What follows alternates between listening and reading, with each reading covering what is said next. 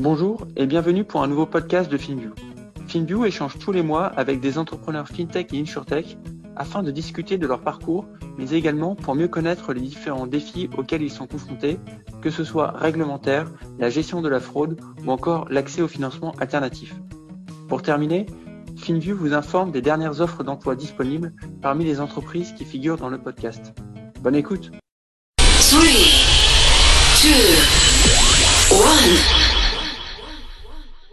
Salut Laura, c'est un plaisir de t'avoir sur le 19e épisode de FinView. Pour commencer, est-ce que tu peux retracer ton parcours jusqu'au lancement de Regat? Oui, bien sûr. Donc, euh, moi, j'ai un profil plutôt financier. Euh, donc, j'ai commencé ma carrière euh, en cabinet dans un Big Four. KPMG pour pas le nommer. Et j'ai fait sept ans, j'ai fait un peu d'audit, j'ai fait surtout du conseil en ce qu'on appelait financial management, c'est tout ce qui est relatif au processus financier. Et euh, j'ai finalement euh, enchaîné avec un rôle de DAF dans une startup, euh, un peu par hasard, puisque j'étais plutôt partie pour travailler sur des grosses structures. Et j'ai vu de la lumière, je suis rentrée. J'ai rencontré Alexis Renard, avec qui j'ai travaillé, euh, qui était CEO euh, de, Meljet à l'époque, euh, avec qui j'ai travaillé pendant cinq ans. donc moi, j'ai été responsable de toute la partie administrative, les finances, les RH. J'avais une équipe d'environ une dizaine de personnes. Et donc, j'ai créé la fonction finance from scratch et je l'ai accompagnée jusqu'à ce qu'on soit racheté par un fonds de, de PI, Thomas Bravo.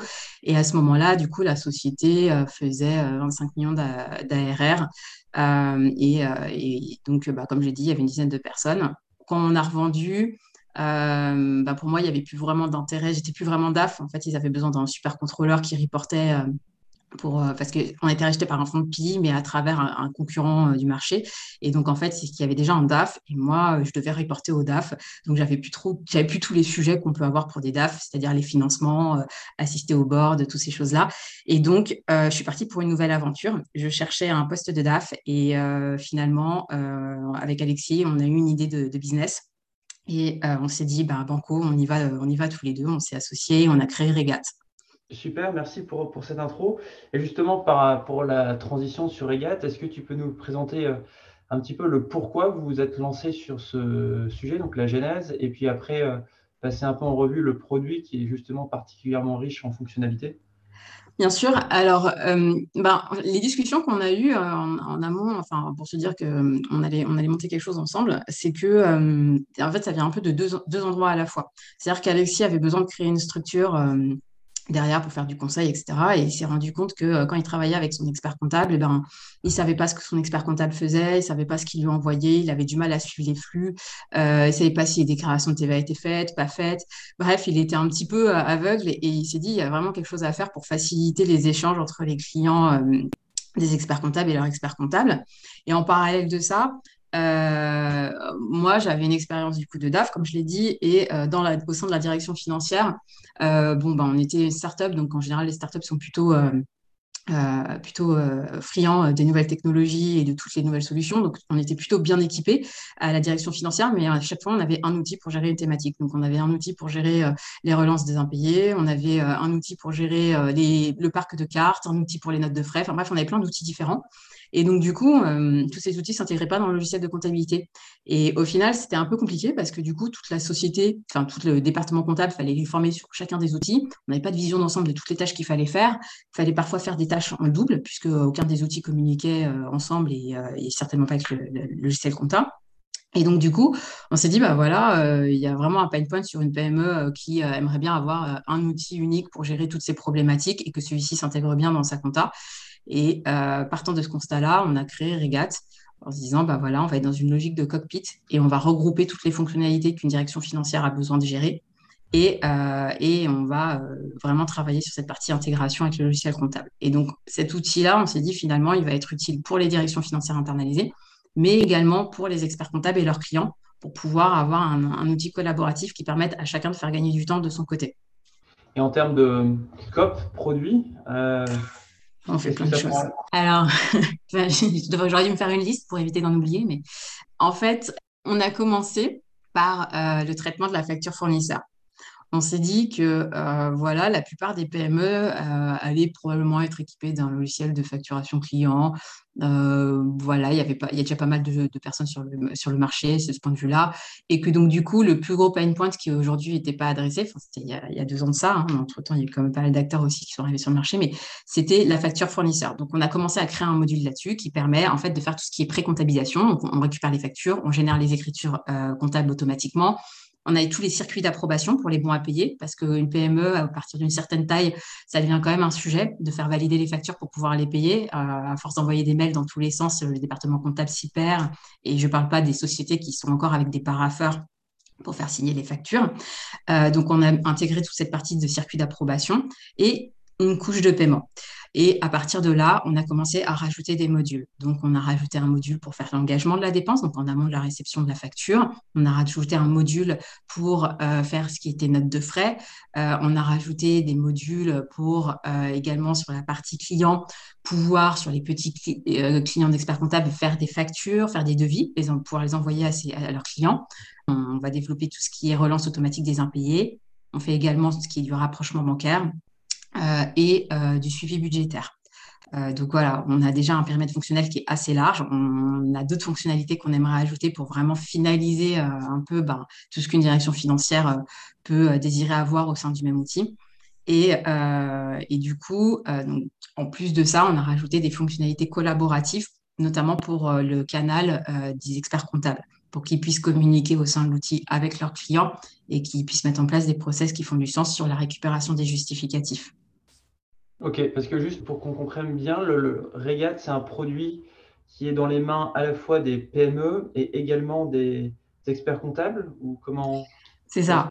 En gros, je le... donc voilà, bon, j'en ai déjà beaucoup parlé, le cockpit, la, PME, la direction financière, ça c'est un canal qu'on adresse en direct. Et ensuite, on a un deuxième canal, ce sont les experts comptables et leurs clients. Donc là, on va plutôt euh, de façon indirecte adresser des plus petites sociétés puisqu'elles ont des directions financières externalisées. Et l'idée de Regat, à ce moment-là, je le décrirai un peu en, en trois briques, c'est qu'on va avoir une brique qui s'adresse à l'expert comptable qui va lui permettre de récupérer les justificatifs de ses clients facilement, de gagner du temps sur tout ce qui est saisie comptable une brique qui est pour le client de l'expert comptable, qui va lui permettre en fait d'avoir bah, son cockpit de gestion où il va pouvoir euh, faire ses relances automatiques impayées, euh, faire ses circuits d'approbation, etc. et envoyer toutes ses factures à son expert comptable. Et donc du coup une brique du milieu un peu collaborative euh, qui va permettre d'échanger au sein de la plateforme entre l'expert comptable et son client. Donc le, produit va avoir un set de fonctionnalités communs, mais il est adressé légèrement différent différemment pour ce canal expert comptable. Ok.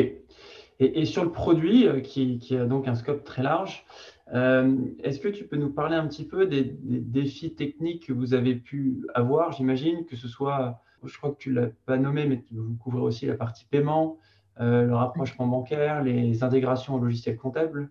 Est-ce que tu peux nous, nous citer quelques, challenges à ce Il y en a pas mal. effectivement, tu as raison. J'ai parlé un peu du paiement, mais très brièvement, on a effectivement des fonctionnalités de paiement donc deux, deux choses différentes. D'une part, on peut régler toutes les factures par virement SEPA. Donc euh, ça, c'est la première couche sur le paiement. Et euh, on peut également émettre des cartes bancaires physiques ou virtuelles euh, pour pouvoir payer bah, soit des, les données à ses salariés pour qu'ils puissent payer leurs notes de frais ou payer tout simplement des outils en ligne ou ce genre de choses. Et effectivement, bah, comme tu le dis, il y a clairement des enjeux quand tu mets en place ce genre de fonctionnalités parce que bah, c'est des fonctionnalités, tout ce qui touche au paiement, qui sont forcément avec des enjeux réglementaires. Euh, alors, on n'est pas une banque, bien évidemment, donc on passe par des prestataires qui fournissent ce genre de, de, services, mais euh, ça suppose quand même d'avoir des agréments auprès d'organismes comme la CPR.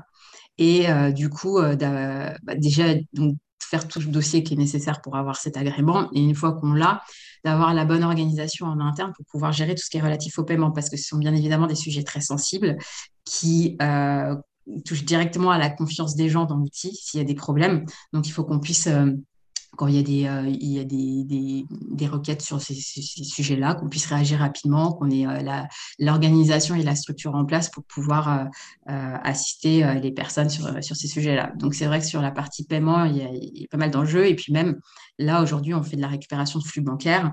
Euh, on veut le faire en direct, ça suppose encore un nouvel agrément. Donc là, aujourd'hui, on est au troisième agrément pour pouvoir gérer toute cette partie euh, bancaire. Donc c'est vrai que c'est de la bande passante, euh, c'est beaucoup de dossiers, c'est assez lourd à gérer. après, on va avoir d'autres enjeux, effectivement, qui vont être des enjeux plus techniques sur la construction du produit. Tu as nommé le rapprochement bancaire, c'en est un bon, en effet, parce que bah, le rapprochement bancaire, pour ceux qui ne savent pas, ça va être j'ai une transaction bancaire dans un relevé et je veux y associer un document en face pour justifier mes entrées ou mes sorties. Et en fait, cette association des éléments bah, repose sur des algorithmes de réconciliation. Et euh, bah, voilà, les algorithmes, il faut qu'ils soient bons pour fournir un bon service euh, et que les gens soient satisfaits du produit. Donc, euh, ça suppose beaucoup d'itérations en interne, d'avoir les bonnes ressources pour pouvoir générer ces algorithmes. ces ressources, elles aient des compréhensions métiers, mais des compréhensions logiques et dev. Donc, en fait, c'est un peu le mouton à cinq pattes parfois pour pouvoir développer ces fonctionnalités correctement. donc voilà, après, bah, il y a plein, plein d'enjeux à chaque fois. C'est vrai que sur des périmètres fonctionnels aussi larges, euh, on, a, énormément de, sujets à chaque fois à, gérer. Ok, bah écoute, super. J'imagine qu'il y a un, bon boulot de dev, mais, mais c'est toute la, c'est aussi votre barrière d'entrée, donc, donc euh, nul doute que vous, que vous y parveniez très bien. Tu as, mentionné euh, les canaux de distribution, en tout cas sur la partie interface, on a un petit peu abordé le sujet. Dans ce marché, la distribution est clé vous, quels sont les principaux canaux Donc, tu as dit direct et via expert comptable. Et mm. euh, est-ce que tu as un. Tu vois, après, il y, aura une autre question par rapport aux, experts comptables, mais globalement, quelle, quelle est leur euh, euh, attitude ou, bienveillance par rapport à ces nouveaux logiciels qui, quelque part, bousculent un peu leurs habitudes de travail? Et puis aussi, est-ce que tu as un business model qui est différent soit en direct ou en indirect euh, via des partnerships experts comptables ou autres Alors effectivement, on a, donc on a deux approches sur le marché qui rejoignent un peu les deux produits que j'ai décrits. Donc euh, tout ce qui est euh, PME avec direction financière internalisée, on les adresse en direct. Donc là, voilà, on est sur un modèle où, qui est basé sur, sur des démos. Donc, euh, les, DAF, en général, ce sont les DAF qu'on contacte, euh, découvrent le produit avec un de nos commerciaux et puis ensuite, il y a une vente en direct avec un contrat. Euh, c'est assez classique. voilà, et on adresse les sociétés à partir d'une certaine taille. On va dire que on ne gère pas en dessous de 100 factures en direct après, il peut y avoir d'autres éléments qui rentrent en considération, mais, euh, mais voilà, on va dire que c'est à peu près euh, une cinquantaine de personnes euh, et une centaine de factures. ça peut être un peu plus petit, mais grosso modo, c'est ça. Et après, il va y avoir le deuxième canal qui va être plutôt donc, via les experts comptables. Donc, ça, c'est un canal qui, qui est un peu différent. pourquoi? Parce que ben, on a parfois, on va avoir différentes typologies de personnes, mais c'est vrai que c'est un, secteur qui est un peu conservateur. Euh, et, donc, du coup, euh, voilà, les, nouveaux outils, euh, ils savent que c'est nécessaire. Ça ne veut pas forcément dire qu'ils sont prêts à avancer sur les sujets. Donc, concrètement, qu'est-ce que ça veut dire pour nous? Ça veut dire que quand on rentre en contact avec un, expert comptable, on n'est pas sur une, approche où en fait, voilà, il y a une vente comme pour une, une direction financière, etc. On est plus sur un processus où on doit faire nos preuves avec euh, une phase euh, de test, euh, avec ensuite des stratégies pour le déploiement au sein du cabinet une fois que la phase de test a été validée. Et du coup, en fait, c'est de la distribution indirecte parce que l'expert comptable va l'utiliser pour son cabinet, mais également va le déployer au sein de son portefeuille de clients. donc, donc voilà un peu le modèle. et, et c'est vrai que les entreprises en question, pour la plupart, sont des plus petites boîtes que celles qu'on adresse en direct, puisque bah, forcément, c'est inhérent, euh, voilà, c'est de la direction financière externalisée, enfin de la saisie externalisée, donc on est plutôt sur des tailles de boîtes qui sont, qui sont plus petites. Euh, donc, euh, donc voilà un petit peu sur cette partie-là sur le modèle, le business model.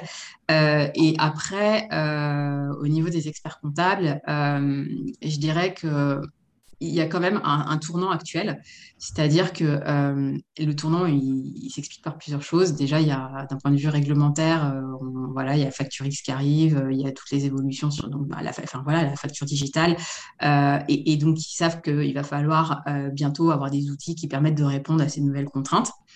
Ensuite, eux, dans leur profession, ils ont énormément de mal actuellement à recruter. Il y a une pénurie de comptables. Une profession qui euh, fait des émules, donc euh, ils ont du mal il y, a, moins de gens dans les filières comptables, il y a moins de diplômés, euh, ils ont du mal à recruter. C'est vrai, c'est un vrai vrai sujet. Hein. Moi, j'ai parlé à plein d'experts comptables qui me disent j'arrive plus à recruter. Je suis en train de me dire que je vais recruter des gens qui n'ont pas de formation pour les former, pour qu'ils deviennent comptables, parce que je n'arrive plus à en trouver. Je suis obligée de refuser des dossiers parce que j'ai pas assez de collaborateurs pour les traiter. Euh, donc, euh, c'est un vrai problème pour eux. Euh, et donc, du coup, il y a une logique de productivité, en fait. avec ces nouveaux outils, ils peuvent traiter plus de dossiers avec moins de personnes. Donc, ils savent qu'il y a un besoin pour s'équiper, pour pouvoir aussi faire face à la pénurie de, de, personnel qu'il y a sur les fonctions comptables. Donc voilà, ils ont envie, euh, tout le monde n'est pas forcément euh, au niveau d'un point de vue digital prêt encore à faire le pas, mais, euh, mais, ils sont tous en train de regarder ce qui se passe sur le marché pour trouver le bon outil, pour, pour s'équiper. Donc là, en ce moment, on sent vraiment que ça frémit et il y, a des bonnes tendances. Juste pour revenir sur le business model comptable, est-ce que c'est le comptable qui paye ou est-ce qu'il fait facturer une fine au client final? Ou est-ce que ça varie en fonction des cabinets qui font leur propre choix? Alors là-dessus, on est assez flexible. Euh, le modèle, c'est qu'il y a, en gros, le cabinet peut décider de déployer en interne sur un set de fonctionnalités, restreints et sur un tarif euh, par dossier qui, euh, qui dans les prix du marché qu'on peut trouver la plupart du temps. Et ensuite, si le client de l'expert comptable a besoin de plus de fonctionnalités, notamment s'il veut rajouter euh, du paiement, s'il veut rajouter euh, bah, je sais pas, du suivi de la carte, etc. Il y a des forfaits supplémentaires sur lesquels le client peut upgrader. Et en termes de facturation, du coup, nous, on facture forcément bah, le, cabinet. Et euh, le cabinet, lui, peut avoir différentes stratégies. Soit il va nous dire, bah, quand mon client il upgrade sur ce type de fonctionnalité, je veux que vous le facturiez directement, vous voyez avec lui, moi je ne veux pas avoir à gérer cette complexité.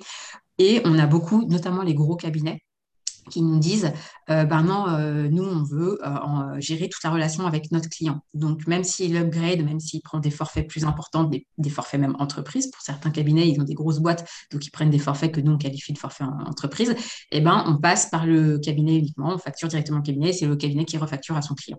Donc là, on s'adapte, ça, ça dépend vraiment de ce que le cabinet veut mettre en place avec nous. Ok, je comprends. Et, sur la partie un petit peu plus euh, marché, euh, bah, comme tu le sais, il existe quand même de, nombreux acteurs autour, mm. alors, soit sur des briques finalement que vous offrez, que, ça peut être soit uniquement la gestion de factures, uniquement la gestion de trésor, ou encore que notes de frais. Euh, vous, vous offrez chacune de ces briques au sein de Regat. C'est quoi un peu votre lecture marché et puis comment vous percevez ces différents acteurs? Alors, quand on a monté Regat, en fait, c'est une question qu'on nous a beaucoup posée. D'ailleurs, qu'on continue aussi un peu à nous poser, mais, légèrement moins, je vais m'expliquer. C'est que quand on a commencé à vouloir monter Regat, qu'on a parlé un petit peu autour de nous, euh, à l'écosystème, euh, qu'est-ce que vous en pensez, comment vous voyez marcher, etc., les gens nous disaient, mais euh, tout ce que vous voulez faire, en fait, il y a des gens qui le font déjà. Enfin, il y a déjà des outils de notes de frais, il y a déjà des outils qui permettent de gérer les cartes.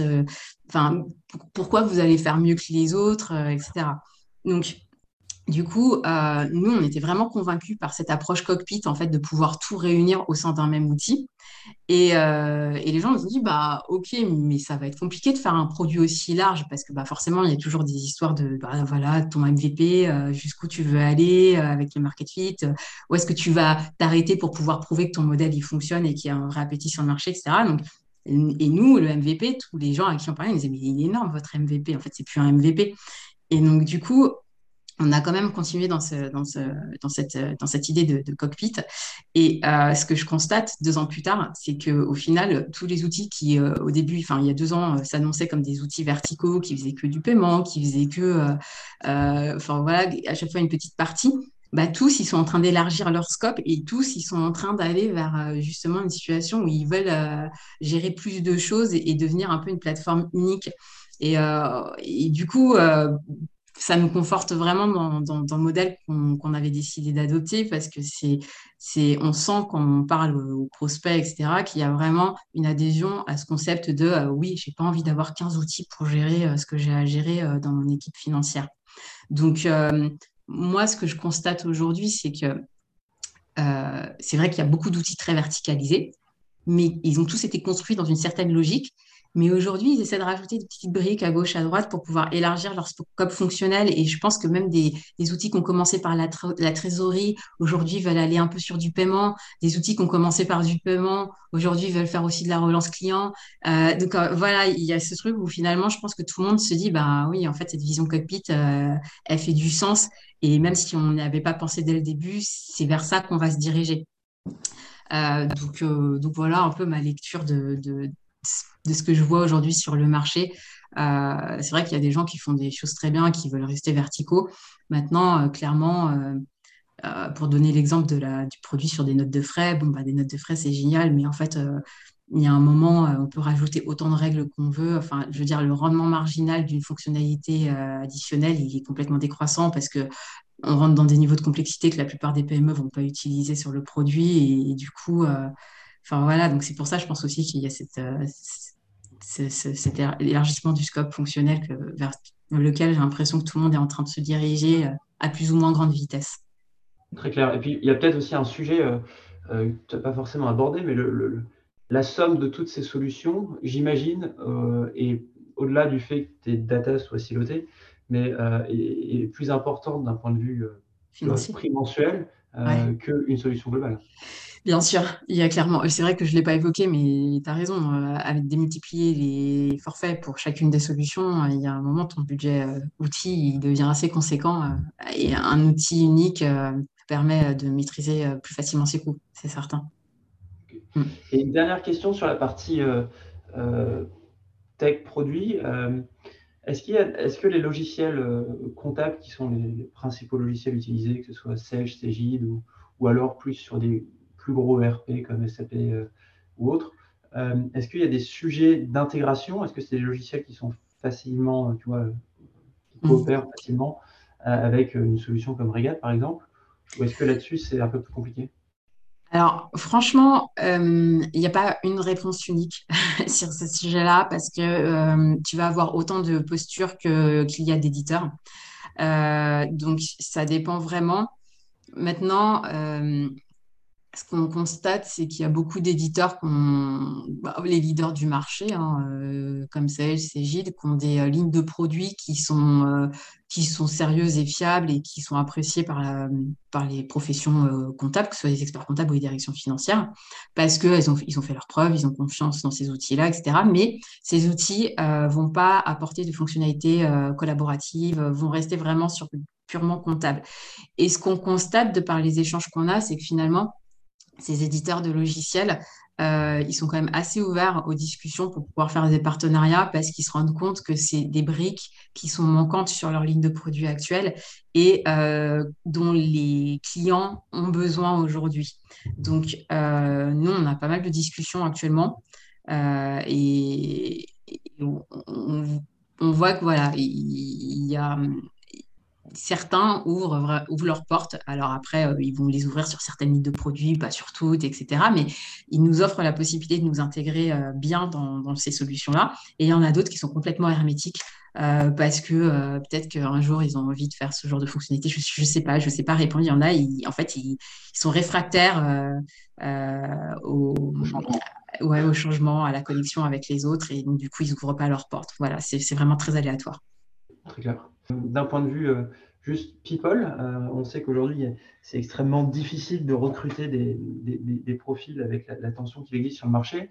Juste, mm. est-ce que tu peux nous faire un petit tour d'horizon sur euh, combien vous êtes et un peu par type de domaine? Et puis après, derrière, est-ce que vous avez des postes qui sont ouverts? Et si oui, dans, sur quel département Alors, nous, aujourd'hui, on, a, on a une façon de travailler où, en fait, on est à peu près une cinquantaine de personnes, enfin, pour une soixantaine qui travaillent sur le projet euh, à temps plein et une partie qui est externalisée, une partie qui est internalisée.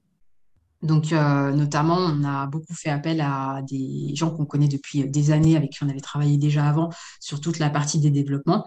C'est aussi ce qui nous a permis d'aller euh, très vite, parce que forcément, recruter des ressources tech, euh, ça prend du temps et il faut être très compétitif sur le marché pour les attirer.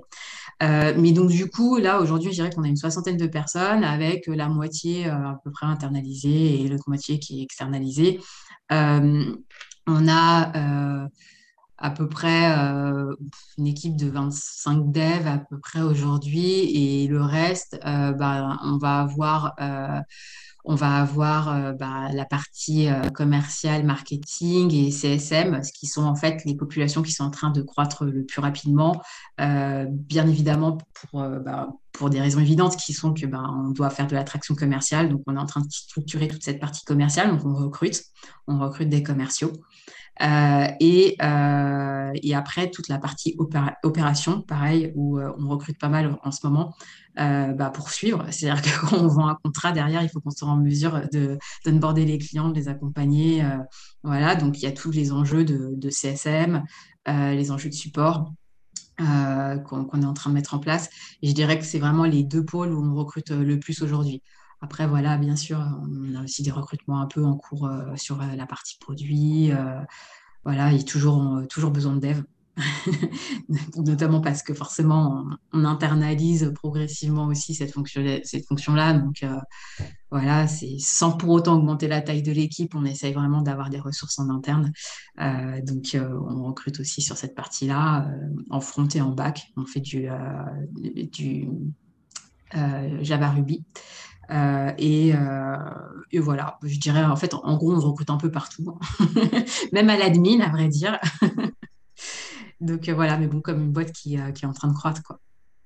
Ok. Bah écoute, super. merci beaucoup, Laura, pour ton temps. C'était un plaisir de, t'avoir avec nous. Et puis, merci, William, pour l'invitation. Bah, écoute, merci d'avoir pris le temps. Et puis, bah, je, te souhaite, avec Alexis et toute l'équipe, le meilleur pour la suite de l'aventure. Et puis, hâte de suivre tout ça.